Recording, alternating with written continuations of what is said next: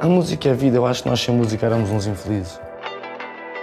Para mim, música é a alma que me acalma na euforia. É poder desabafar e sentir que a pele arrepia. É o poder de partilhar a minha história, a minha vida. É sorrir, é chorar, é sentir a batida.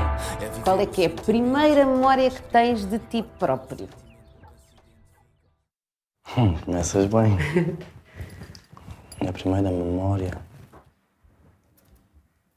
Acho que é do meu avô. Minha primeira memória é do meu avô. Foi quem me criou nos meus primeiros anos de vida. E agora, eu acho que é o meu avô. O que é que foi tão importante para ti? Porque ele era o homem, não é hipótese. Sabes, toda a gente conhece a tua cara, não é? Sabes o que sentes quando entras num sítio? Parece que olham todos para nós. Era assim quando ele entrava, ele não era famoso, estás a perceber? O homem tinha mesmo aquela presença, era mesmo um senhor, sempre de fato e gravata, de óculos escuros, mas de ver, não era mesmo óculos escuros. Pá, era, era um senhor, aquele homem. E para mim foi meu pai. Estás a ver, a minha mãe teve que ir à vida dela quando eu tinha 10 meses, o meu pai estava na vida dele, o meu avô é assumiu aquele papel. Até aos meus 13 anos, já foi com 3 anos e pouco que eu então fui ver com a minha mãe. Mas aqueles primeiros anos de vida foi com aquele, foi com o velhote. Ele foi o meu pai. Ainda hoje, aquele é o meu pai. E está lá em cima e só espera que tenha orgulho, né? Só pode ter.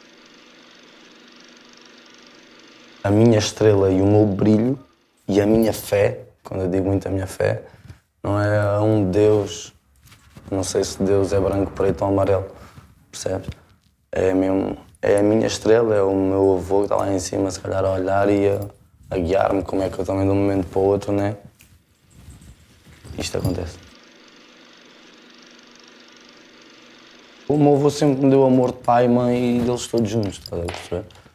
Mas minha mãe tinha que se meter bem, porque andava-se a querer estragar um bocadinho. O meu pai estava já todo estragado, como andou anos e anos, e vai morrer louco. O meu pai vai morrer louco, porque a loucura dele já, já aceitámos como ele é, ele é mesmo assim e temos é que aceitar. Mas vá, tiveram que me deixar ali para depois. Eu hoje em dia compreendo, minha mãe teve que me deixar com o avô para depois me conseguir dar uma educação, porque se não me deixasse ali um ano ou dois, se calhar ia perder os 25. Compreende? Então não, não condeno a minha velhota. As primeiras músicas era tudo a falar para o velho. Era tudo. Olha agora, estou aqui, tu não estás. Pá, coisas assim, a falar da vida da minha mãe, quando me deixou e deixou-me com ele. Mas eram letras que eu, eu sinto, né? Porque eu sei a minha história. Mas quem ouvir aquilo, aquilo não tem ponta para onde se pega, né? Aquilo não tem nada. Não tem Não tem nada do ponto melodia, de vista artístico, música, mas do ponto de vista da tua vida é importante. Aí tem muita coisa que se lhe diga, exatamente. Foi terapia também? Achas que de certa forma a música ajudou-te a ultrapassar? A música é a terapia. Não só para mim que canta, acho que também para quem ouve. Acho que é por isso também que muita gente se identifica como se identifica comigo, é mesmo por usarem a minha música como terapia. né? Há pessoas a chorar, há pessoas a rir, há pessoas a saltar, há pessoas no chão.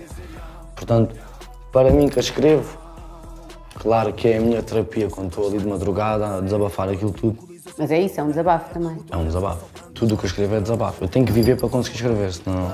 De segunda a segunda-feira, na batida, a tua cota serra-feira, para ti já não é uma. Tinha ali o meu pilar.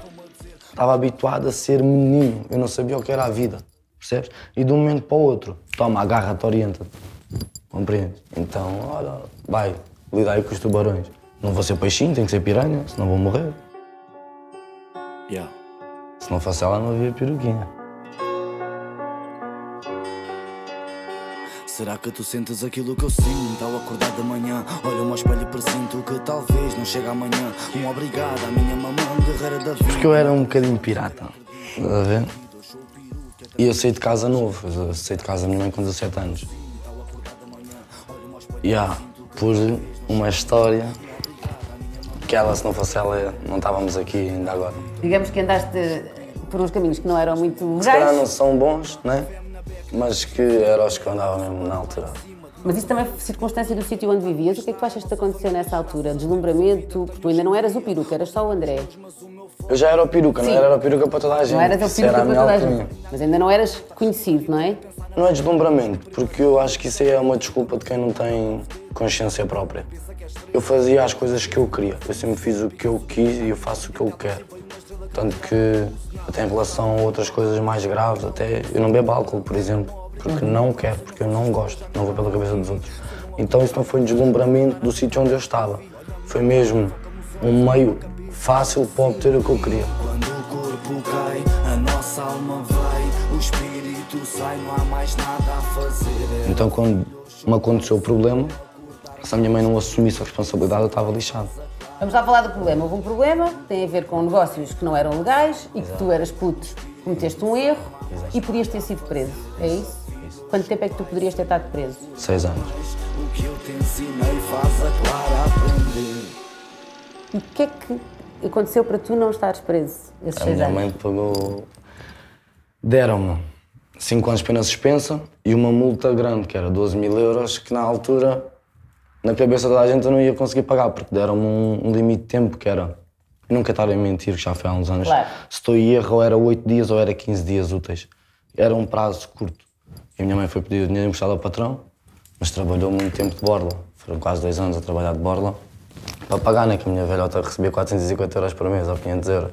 Para pagar 12 mil euros, olha os meses. Tu sentes aquilo que eu sinto ao acordar da manhã. Olho-me ao espelho e presinto que talvez. O que nos faz alcançar a vitória é a pequena derrota que tivemos. Mesma velha acredita, eu mudei de vida, eu sou até tenho uns fãs, tenho a minha turma, tenho o meu clã. Nunca lhe vou dar o que ela me deu na vida toda, né? Que ela deu-me comer a vida toda, mesmo que eu lhe dê.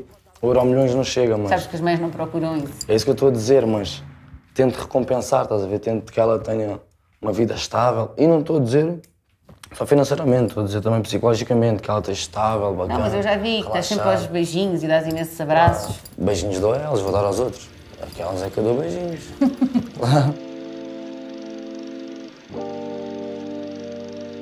Porque a minha irmã sofria muito. A minha irmã era a mais gordinha, era tudo. Então eu passava-me também muito na escola, estás a ver? Era, eu protegia muito a minha irmã, a Bruna, a Bruna, a Bruna, a Bruna. Eu sou muito para ela, eu, é a Bruna, para mim, era- antes da Clara nascer, era a Bruna, compreendes? E como ela passou muito a mal, eu às vezes parece, lá está, a cabeça de miúdo, parecia que tinha que fazer nos outros, estás a ver? que Tam- faziam ela. faziam à minha irmã. É Eu isto eu ofereci. Eu montei isto e ofereci à minha irmã. Isto não. É meu, mas não é meu. Isto é, eu não quero um cêntimo do que isto gera, eu não quero dinheiro nenhum disto. Isto é mesmo para a minha irmã, para aquela miúda que estava ali, a Bruna. Mas é uma conquista nossa, uma conquista da minha família. Portanto, quiseste que ela também tivesse um negócio para poder. eh, Não trabalhar para os outros. para não trabalhar para os outros. Para trabalhar para ela, não é, não é o trabalhar para os outros ser mau. Não, não. Mas hoje em dia, com a idade da minha irmã, as pessoas são pisadas. Minha irmã estava a trabalhar 14 ou 15 horas dentro de uma cozinha para ganhar 500 ou 600 euros. Precisava e trabalhava. Graças a Deus, pá, tive uma oportunidade na vida. Ela, ela que luta, também fui honesto e disse-lhe, Bruna, está aqui, eu não sou o Cristiano Ronaldo, eu não ganho milhões. Mas por acaso fizeste-me lembrar agora o Cristiano? Porque tem a mesma lógica de apoio e de grande. É família, nós temos de ser para a família.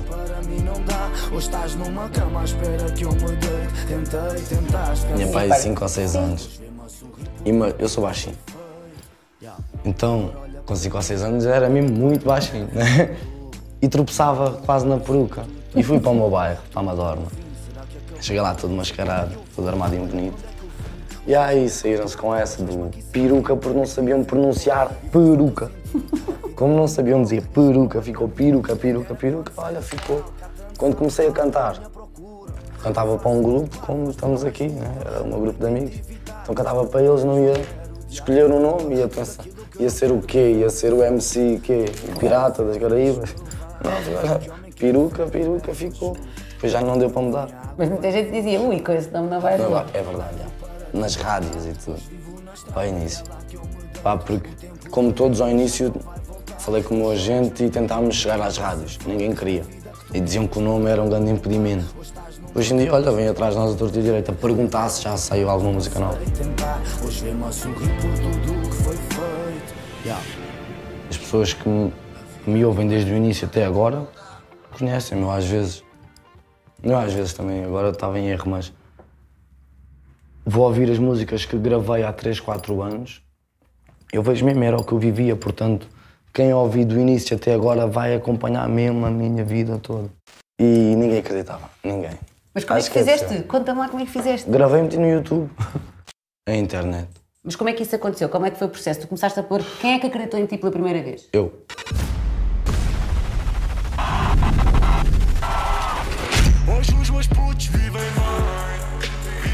Dizer-me, André, olha, isto está mesmo a crescer, precisas de técnicos, precisas disto, precisas daquilo.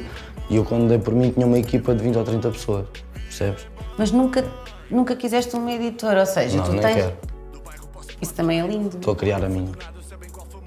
Também é muito diferente, ou seja, tu podias, e sei que já tiveste abordagens e propostas de todas as editoras grandes. Yeah. Graças a Deus. E agradeço e não estou a desdenhar. Mas não é o que eu quero na minha reta. Tens uma equipa que é quase como se fosse uma família. Pá, porque sinceramente, acho que a editora, o papel que a editora faz, foi o papel que se calhar a sorte me fez. Não sei. Que é dar-me nome, já me dei a mim próprio. Ter concertos, tenho 100 concertos por ano. Já o ano passado demos 116 concertos. Tivemos o recorde de Portugal. Pá, não- acho que não preciso de. Vamos ser realistas. Não é cantar pelo dinheiro, mas a editora também não vai agarrar em mim pelos meus lindos olhos. É mesmo pelo dinheiro que eu faço. Para que é que eu vou dar 50% ou 60% do que é meu a alguém? Se posso agarrar em 40% e meter os meus a viver, ainda fico com 60% para mim. Mas que a tua ideia também é sempre essa, distribuir pelos teus. Os meus têm que estar todos a viver. Eu não me vou sentir bem como estás-me a ver a mim todo coisa e vês um, o outro todo sujo ou sem dinheiro para comer uma carcaça. Isso eu não faço. E também tens muito mais independência, assim, não é? No sentido criativo, porque as editoras às vezes depois dizem, ah, faz assim, faz Claro, ainda aquilo." agora, não vou falar de nomes porque cada um sabe de si, mas ainda agora tive conhecimento de alguém que teve que deixar, o- teve que deixar, não quis deixar alguém que tinha por editoras. Eu não deixo, eu não deixo. A mim ninguém me vai dizer que tem que deixar ao meu DJ ou ao meu back vocal, porque eles é que vá ao fim e ao cabo, como estavas a dizer, em estúdio, com aquela nossa energia, eles é que me fazem estar onde eu estou. Não são as editoras que só chegam lá para assinar e para ir buscar o que é deles e vão-se embora. Não quero nada disso. Eu vou criar a minha editora, porque a minha cabeça é diferente. Eu não quero chular ninguém. Claro que vou ganhar com as pessoas, mas não vou chular ninguém. E vou agarrar pessoas sem nome, não vou agarrar pessoas já cheias de nome. Vou agarrar pessoas sem nome, queres- vou tentar ajudá-los a ter nome e vamos criar a nossa turma, a nossa família.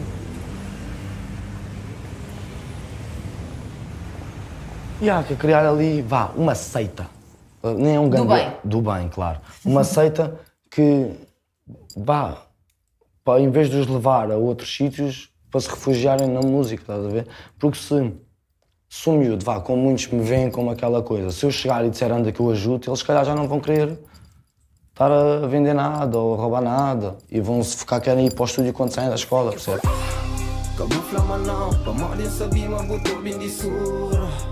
Camufla não, pamadin sabi mabuto bindi sur. Kabuda pa dodo, pamadin ta pega a qualquer altura. Não, é verdade.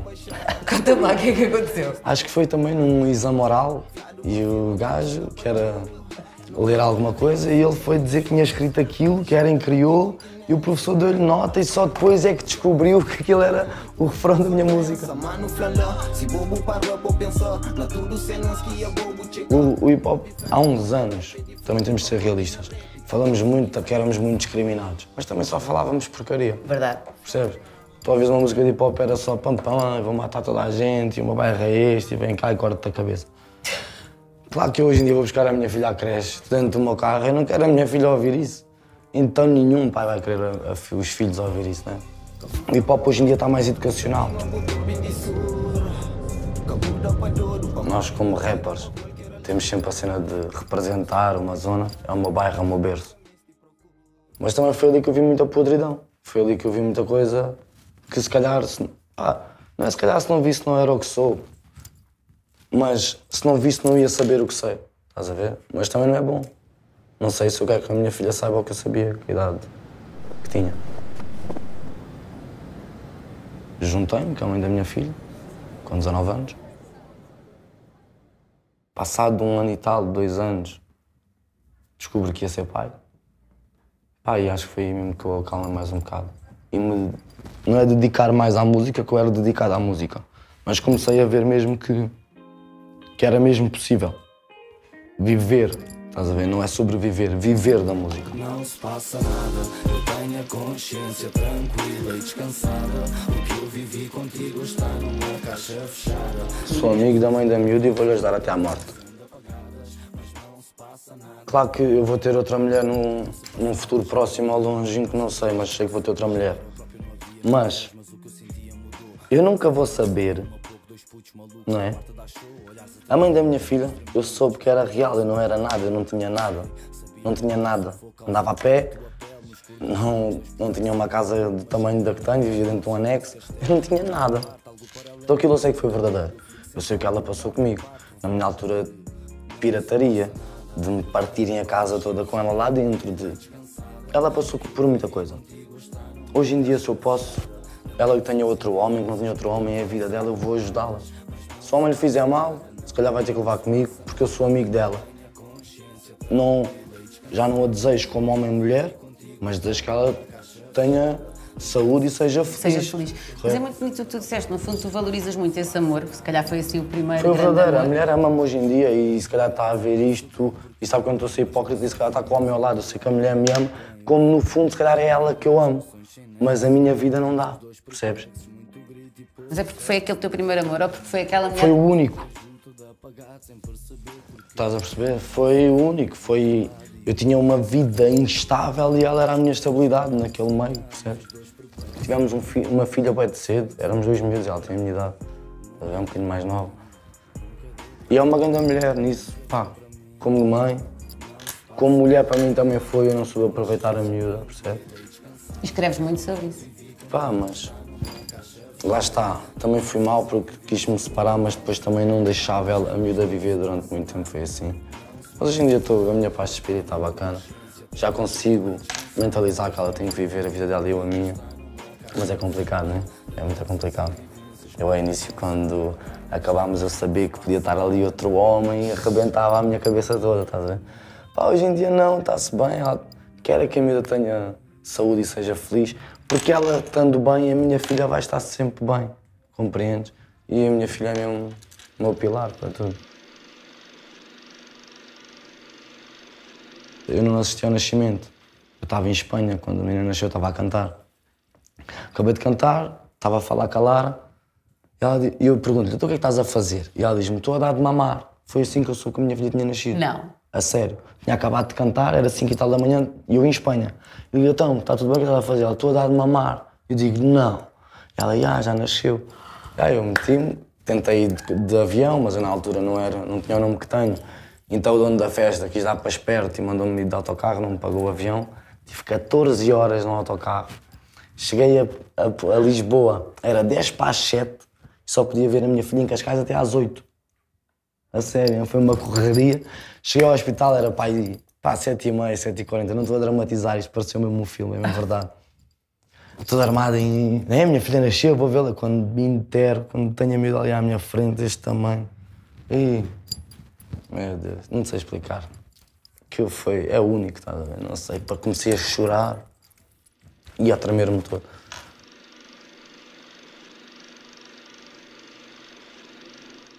Eu acho que a Clara foi um milagre, estás a ver? Eu Não sei explicar como é que eu faço um álbum né, que é dedicado a, um- uma criança. Nós somos 11 milhões e o álbum tem mais de 100 milhões de visualizações.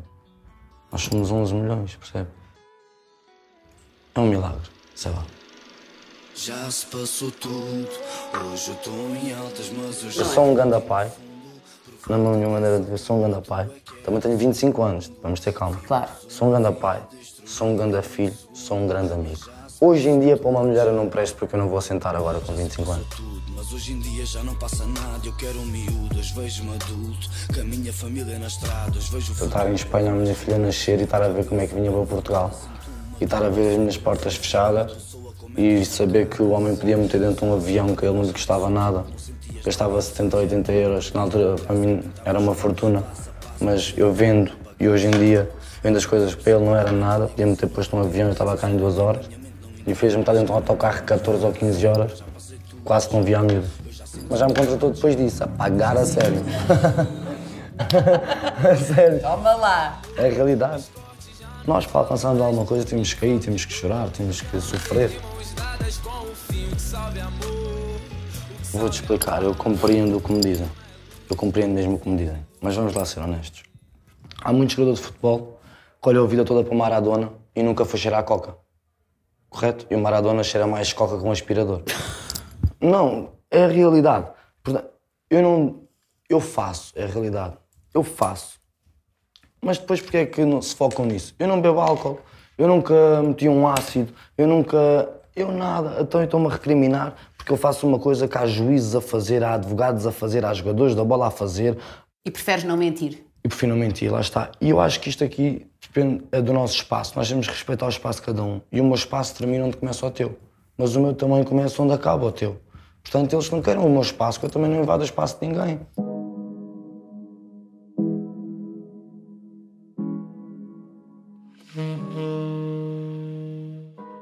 Querias a prova dos nove, tirei-te a prova de quatro. Tu, vês que lá fora chove, ficamos pelo meu quarto. Eu e tu, tu e eu, isso eu não me farto. Mete a cabeça para cima que eu sinto o teu cheiro. Eu e tu, tu e eu, dentro do buraco. Vais ver um lado meu um pouco mais rafeiro. Quero-te fora do sal, tira-me essa roupa. Falas que eu sou louco e eu sei que adoras. Dizes, puxa-me os cabelos e cospe-me a boca. Hoje é tudo meu, não quer saber das horas, mas são um quarto para as seis. Lá vem a tal dica de um quarto para os dois. Se eu te toco, tu vens, se é para ir, eu vou agora, não quer saber do depois.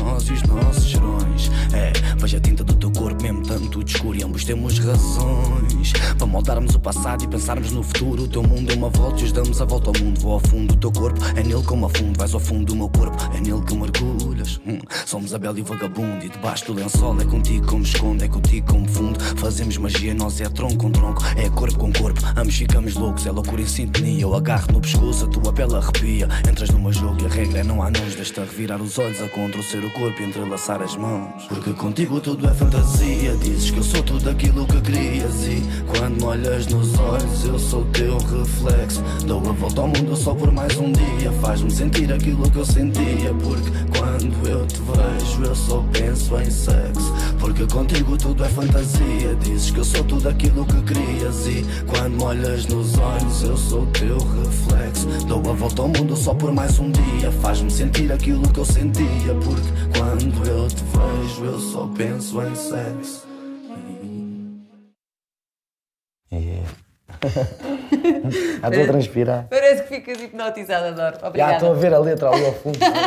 Obrigada, André. Gostei muito desta conversa. Muito fixe a música. Está? Yeah.